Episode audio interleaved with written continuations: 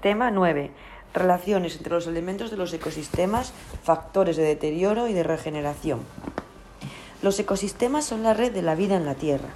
Un ecosistema incluye a todos los seres vivos y, sus interacciones entre sí y con su entorno en un lugar determinado. Existen de todas las escalas, desde un grano de arena hasta el planeta al completo, e incluyen ríos, pantanos, pastizales, bosques, estuarios o arrecifes de coral. Las ciudades y los campos de cultivo también son ecosistemas importantes modificados por el ser humano. Siguiendo a Pablo Seguí, podemos definir entonces un ecosistema como un sistema natural formado por dos elementos principales, un conjunto de seres vivos, que se llama biocenosis, plantas, animales, hongos y microorganismos, y un lugar físico que se llama biotopo. Como la Tierra es muy grande, hay muchos tipos de ecosistemas, pero podemos hacer dos clasificaciones, según la intervención del hombre en ecosistemas naturales y artificiales y según el hábitat en ecosistemas terrestres, acuáticos y mixtos. El funcionamiento de todos es semejante y se basa en dos aspectos clave. Una fuente de energía que sostiene la vida y moviliza los minerales, la materia y otros componentes físicos, y que es el Sol. Y un movimiento cíclico de los materiales, los elementos químicos pasan desde el suelo, el agua o el aire a los organismos y estos los van pasando de unos a otros hasta que vuelven otra vez al suelo, el agua o el aire. Es decir, la materia se recicla, la propia palabra lo dice, en un círculo cerrado y la energía fluye produciendo organización en el sistema. En este movimiento cíclico se producen dos tipos de relaciones, las abióticas, entre los elementos no vivos, y las bióticas, entre los componentes vivos. Los elementos abióticos son la luz, la temperatura, la presión, la altitud, el agua, la humedad, el pH, la salinidad, el dióxido de carbono, el oxígeno, el viento, el tipo de suelo, las rocas, los nutrientes. Todos están relacionados e interaccionan entre sí, de manera que el cambio en uno de ellos puede afectar al resto y por consiguiente al ecosistema.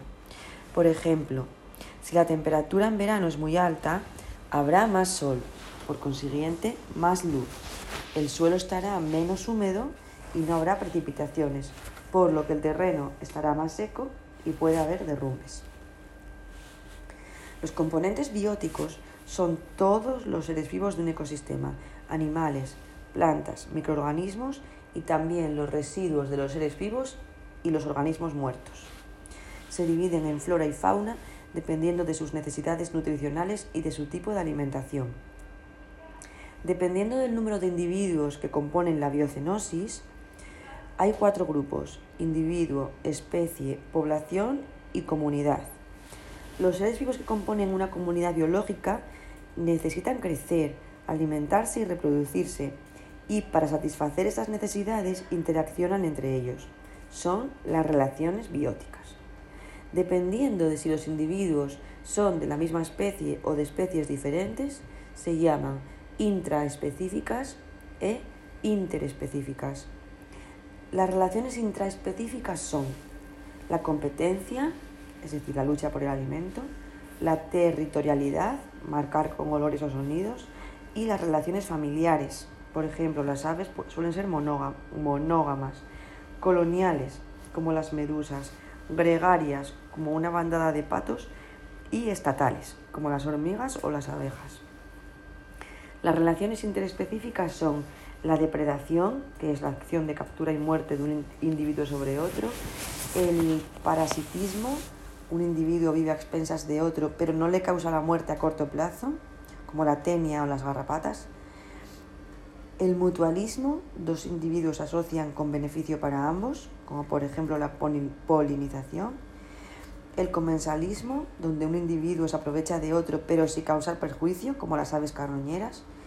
La competencia, dos especies compiten por el mismo recurso, por ejemplo un ave rapaz y un zorro. La foresia, donde un individuo se aprovecha de otro para desplazarse, como el ácaro y el escarabajo. Y la tanatocresis, uno se aprovecha de los restos de otro, como el cangrejo ermitaño. Los ecosistemas nos proporcionan tantos beneficios que es imposible enumerarlos.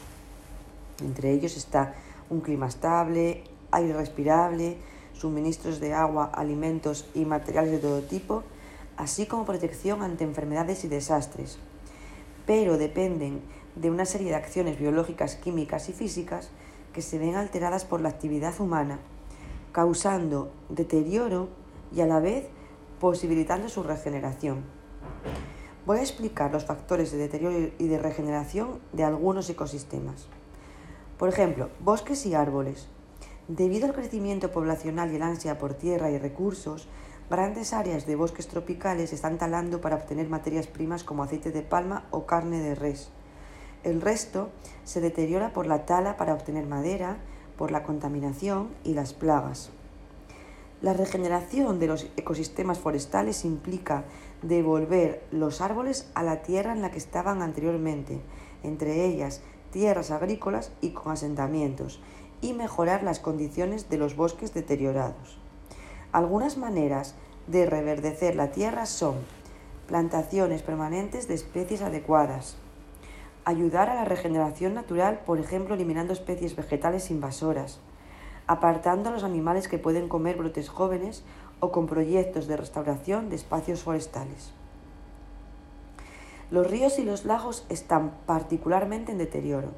Se enfrentan a la contaminación por sustancias químicas, plásticos, aguas residuales, así como a la pesca y la extracción excesiva de agua.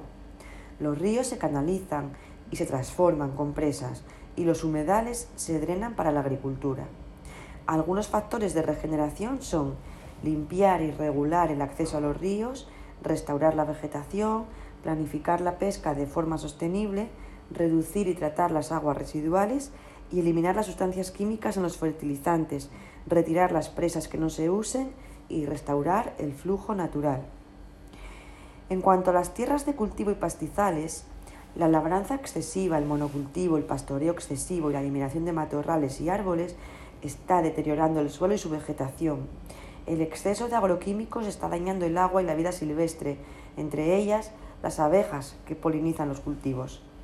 Para regenerar la tierra es necesario reducir la, labranza y emplear mecanismos naturales de control de plagas, introducir variedad de cultivos, plantar flores alrededor de los comederos del ganado para que acudan las abejas, cuidar los ríos cercanos a los pastizales, reintroducir plantas, árboles y fauna y protegerlos de la caza y la depredación.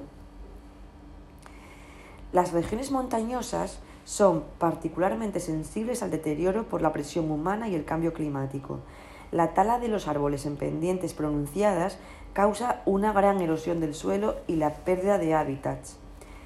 La regeneración de ecosistemas montañosos supone considerar paisajes enteros. Algunas de las medidas son restaurar los escudos forestales plantando bosques para resguardar los flujos de agua y evitar desastres naturales como deslizamientos, avalanchas o inundaciones, restringir las excavaciones o la extracción como canteras y minería a cielo abierto y crear zonas protegidas para que las especies puedan migrar dependiendo del clima y hacer un uso sostenible de los campos de cultivo. Aunque hay otros ecosistemas, no voy a hablar de ellos por falta de tiempo, pero es evidente que tanto los factores de deterioro como los de regeneración están relacionados en todos ellos y la mejora en un ecosistema se va a reflejar en la mejora de otros. Está en nuestras manos actuar sobre la naturaleza para protegerla. Es el siguiente punto del que voy a hablar.